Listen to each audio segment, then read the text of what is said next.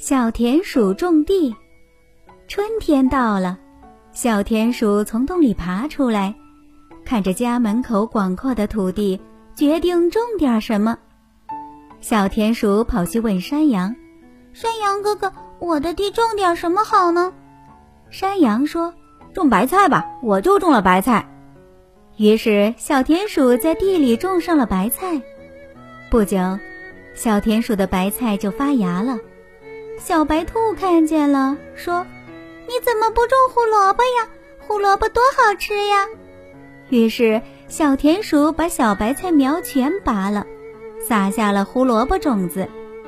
后来，小田鼠又听猴子说种西瓜好，于是他又把胡萝卜苗全拔光了，种上了西瓜。收获的季节到了，山羊种的白菜丰收了。小白兔种的胡萝卜丰收了，猴子种的西瓜丰收了，可小田鼠却什么都没有得到。它的西瓜种得太晚，都被霜冻死了。到了冬天，小田鼠什么吃的都没有，它又冷又饿，只好空着肚子躲进洞里。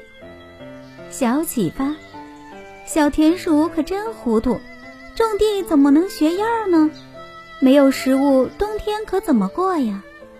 小朋友，我们千万别学小田鼠，决定了的事一定要坚持完成。